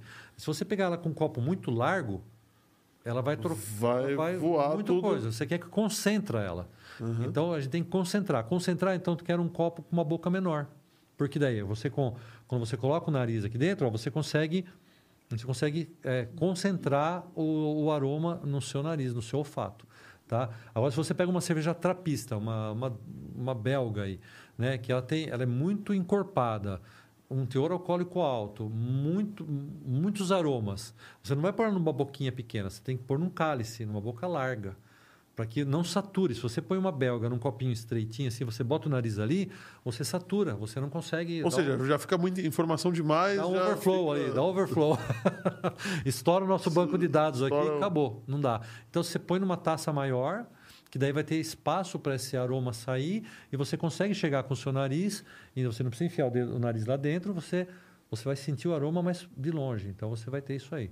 ok? Então, a- o objetivo do copo, do formato do copo, é justamente veicular a quantidade de éster, de aroma que essa cerveja tem, de uma, num fluxo agradável para a gente poder perceber. É esse o segredo do copo. Do copo. É. E a caneca, o formato da caneca, por conta de refrigeração ou. Não, isso, isso, envolve, isso envolve caneca também. Tudo, tudo em caneca. É, do- Tá. o a caneca faz parte desse do copo. Agora, você pôr numa caneca que mantenha gelada, é essa, essa dúvida, né? É essa dúvida. Então, aí depende muito da, da graduação alcoólica que você está naquela cerveja. Aí entra numa outra regra. Né? Qual que é uma regrinha básica para você poder acertar qual a temperatura correta de se beber uma cerveja? Né? Inclusive, eu estou com sede já. A gente podia daqui a pouco É, abrir uma então, cerveja. né? na verdade, falta quatro minutos para terminar. Então a gente sabia? essa cerveja. Eu tô, é, eu tô, tô morrendo de sede Então, aqui. viu? Se depender do aspirina, não abre não. Não, não, mas Então. essa eu bebo, viu? Essa daí é fora. É- ó, Podemos fazer aqui então? ó? vamos, vamos. Aê! Essa lição de casa eu aprendi da Aí, ó, muito temperatura. bom, hein? Então a cerveja, gente, para vocês tomarem uma cerveja o mais próximo do, do- do- do- de aproveitar melhor assim a- o paladar e o aroma, é você faz uma continha rápida, assim, uma regrinha, uma regrinha bem fácil. Você vê a graduação alcoólica da cerveja. Se ela tem 5% de graduação alcoólica, você pega ela na temperatura de 2 a menos ou 2 a mais. Então, Então, 5, três 3 a a 7. Se tiver entre 3 e 7 graus de temperatura, tá legal para você beber. Se você pega uma cerveja de 10% de graduação alcoólica, de 8 a 12 graus centígrados. Se você pega uma cerveja de 16 graduação alcoólica, ah, é de 14 a 18. É quase uma cerveja temperatura ambiente. Entendeu? Verdade. Então, André, essa, essa aqui é uma cerveja que eu fiz, é uma cerveja, é, uma receita belga. Ela é feita ah, centenariamente já desde a, é, do povo norte lá dos celtas. É uma receita que eles faziam para festas de final do ano, né? Essa aqui é a minha última unidade dessa, Ô, louco, dessa- essa, essa é dessa- rara, hein? Isso- é a última unidade, né? Então eu desenvolvi essa cerveja para nós aqui, mas adaptada ao nosso clima, porque lá no norte da Europa, né? Lá, lá, lá em Simão, lá, gente, olha lá. Lá em Simão, então eles tomam a cerveja com uma graduação alcoólica bem alta. né? E bem encorpada. Para nós aqui no verão, a gente não vai tomar isso, né? A gente vai tomar uma cerveja Não, esse Oh, não, aqui não. agora já Tá- foi. tá eu sujo, queria, eu queria mostrar. Ah, mas eu quero mostrar a cor dela. Então, vou pôr um pouquinho aqui. Tá Põe um bom, vai. pouquinho Um aqui. pouquinho aqui Ah, eu quero a mostrar a dela. cor dela, gente. Depois eu lavo. Olha aqui. Ah, eu tomo nessa copa aqui, não tem problema nenhum. Oh, Olha que bonita, cara. olha só, então é uma cerveja. Deixa eu virar pra cá. Não sei se vai Tá dar aparecendo lá. foco. Olha, uma cerveja bem legal. É uma cerveja, então, uma cerveja de O foco Bela, tem que ser perto do seu rosto. perto do seu rosto. É, então é aqui. Uma cerveja que já entrou num copo abençoado aí, ó. Já. Muito bom. Nossa, Olha o cheiro. Exatamente. Então ela vai especiarias de, de Natal, né? De, de final de ano. É, lembra bem Então, coisa, coisas É, de final de então, ano. a cerveja. Ah, o. Olha lá, o que, que é isso? O Mauro Rodrigues Ah, mandou Beer, pro, pra- pro Oráculo a Dog Beer. Olha aí, ó, sabor carne. Rapaz, que interessante, hein? Essa é novidade até para mim mesmo. Petlove.com fazendo, fazendo merchan aqui, hein? Ai. Vai entrar na sessão Paga Nós. Paga nós. Paga nós, Essa aí é. tá com nome, número e série, hein? Bom, gente, então, é, André, só para terminar então a nossa parte de tecnologia que eu prometi para você. Então a gente falou o que aqui? Da invenção da refrigeração, está associada diretamente à cerveja, foi uma encomenda ah, de um cervejeiro, né? Outra é, inter- coisa interessante foi a invenção da garrafa de vidro. Ah, não foi pra vinho, foi pra A garrafa de cerveja. foi para cerveja. Então, é, em 1903, é, é, Michael Jo- Joseph Owens, o objetivo dele era fazer garrafas de cerveja long neck. né? Até então, as cervejas eram feitas em, em garrafas de cerâmica, Cerâmica, coisas é, opacas, né? né? Então, é, indo um pouquinho, passando um pouquinho mais rápido, quem anotou aí, depois dá uma pesquisada. Né? O desenvolvimento da pasteurização também foi feita é, com uma motivação aqui. O motor era a cerveja, eles queriam aumentar a, A vida a útil vida da útil da cerveja. cerveja. Então, foi aí que Luiz Pasteur descobriu a, a presença da microbiologia. Leite que se dane, né? É que dane, era cerveja, cara. é. O negócio era cerveja. E isso tudo aconteceu entre tudo no século XIX e começo do século XX, então, de 1820 até 1903, essas descobertas, né? A criação da escala de pH também, de para saber se, se o líquido é alcalino ou é ácido ou se é neutro, ele foi desenvolvido eh, pelos cervejeiros da cervejaria Carlsberg, da Caramba! dinamarquesa. Né? Então, é, é, foi feito na cerveja. E o surgimento da termodinâmica também foi desenvolvida pela, pela indústria cervejeira da época, né? dos anos 1820. Para estudar. É, esse 1820, de- que era ah, o aquecimento a vapor, o aquecimento de motor elétrico que estava em crescimento, eh, o desenvolvimento da aferição de termômetro, tudo foi feito por conta da produção da, Caramba! da cerveja, né? E eu queria deixar aqui também que essas essas informações eu peguei, eu tenho que dar o crédito, tá? Que é importante aqui, é na, da escola é, Escola Superior de Cerveja e Malte de Blumenau, na qual eu sou formado também. Então, depois aí manda o Oh. pix para eles aqui, tá, pessoal? Aí, Carlos Bresciani. eu peguei no blog deles, muito boa a matéria, tá? Então é isso. É, bom, e aí, é, isso é da parte da, da tecnologia, né? Então, Ah, é muita coisa. é cara, muita coisa, Muita hein? coisa. muita coisa. Ficou muita coisa para se falar ainda, mas é muito legal. Sabe o que vai acontecer, né? É, vamos, vamos- vamos- A gente pode falar Ó, sobre o quê? ó o João já doido pra vir pegar aqui. João, quem é João? O João é o pessoal técnico. contra a regra. Você aí. Não, eles não podem beber, eles estão trabalhando. O João é que deu esse pointer para nós aqui, ó. Uma vez. Eu tomei uma Saúde, não se trapista. bebe sem brindar. Uma vez eu tomei uma trapista com a garrafa de cerâmica. E aí, André? Caramba, cara. Coisa de louco, não? É uma explosão de coisas aí. Não, tem, muita, tem muita informação. Muita aqui. informação. Essa André cerveja não tem. gosta disso. Não, não, imagina. A cerveja ela vai de adjunto, ela vai anis, canela, cravo. Eu coloquei rapadura, que é a nossa brasileira aqui, é, noz moscada, Eu tô sentindo tudo isso. É, exatamente. Mas não é uma coisa que está gritando, né? Não, Não é uma coisa tá- que fala, nossa, tá muito. Não, ela está Eu tô tudo sentindo integrado. assim, um gosto de Natal. Gosto de que Natal, mano, gosto de tender, né? de- É, sei lá, de. daqueles biscoitinhos de. de Gingerbread. né? gingerbread, é. E ela não está Exatamente. gelada. Não tá dizer, gelada. Não está estupidamente Não, gelada. não, ela não está gelada efetivamente. Ela tá, deve estar uns 20 e poucos graus. Ela tá. E tá. Temperatura ambiente. E Dá pra, tranquilamente. Uma não precisa delícia. de copo Stanley para beber. Não precisa de copo Stanley. Essa é uma cerveja que dá para tomar num copo com uma boca maior, porque ela tem, ela tem muito aroma aqui. Ela transforma a, a a fusão desses insumos com o malte, que a gente colocou aqui também malte torrado. Então você traz a parte do caramelo, né? O caramelo interage com, com, com esses outros, essas outras Sim, eu consigo especiarias sentir o sabor do caramelo. Eu achei que era rapadura. um dulçorzinho, não. Aí tem a, a rapadura, ela sumiu um pouco. Ela veio, ela vai trazer mais no aroma alguma coisa de, de cana de açúcar, mas bem suave mesmo. Não, mas tá espetacular Ah, isso daqui. uma cara, delícia, de né? Verdade. É a última da, da temporada. Agora só em 2023. Que honra. É. Muito Só em, obrigado. 2000 só em dezembro de 22 agora ela sai mais uma um lote desse. O, o Carlos falou que o melhor para o espectador é na mesa. É. O Rodrigo tá falando que adorei o tss. Ah, garoto. um grande brinde a todos. É isso aí, Muito Rodrigo. bom.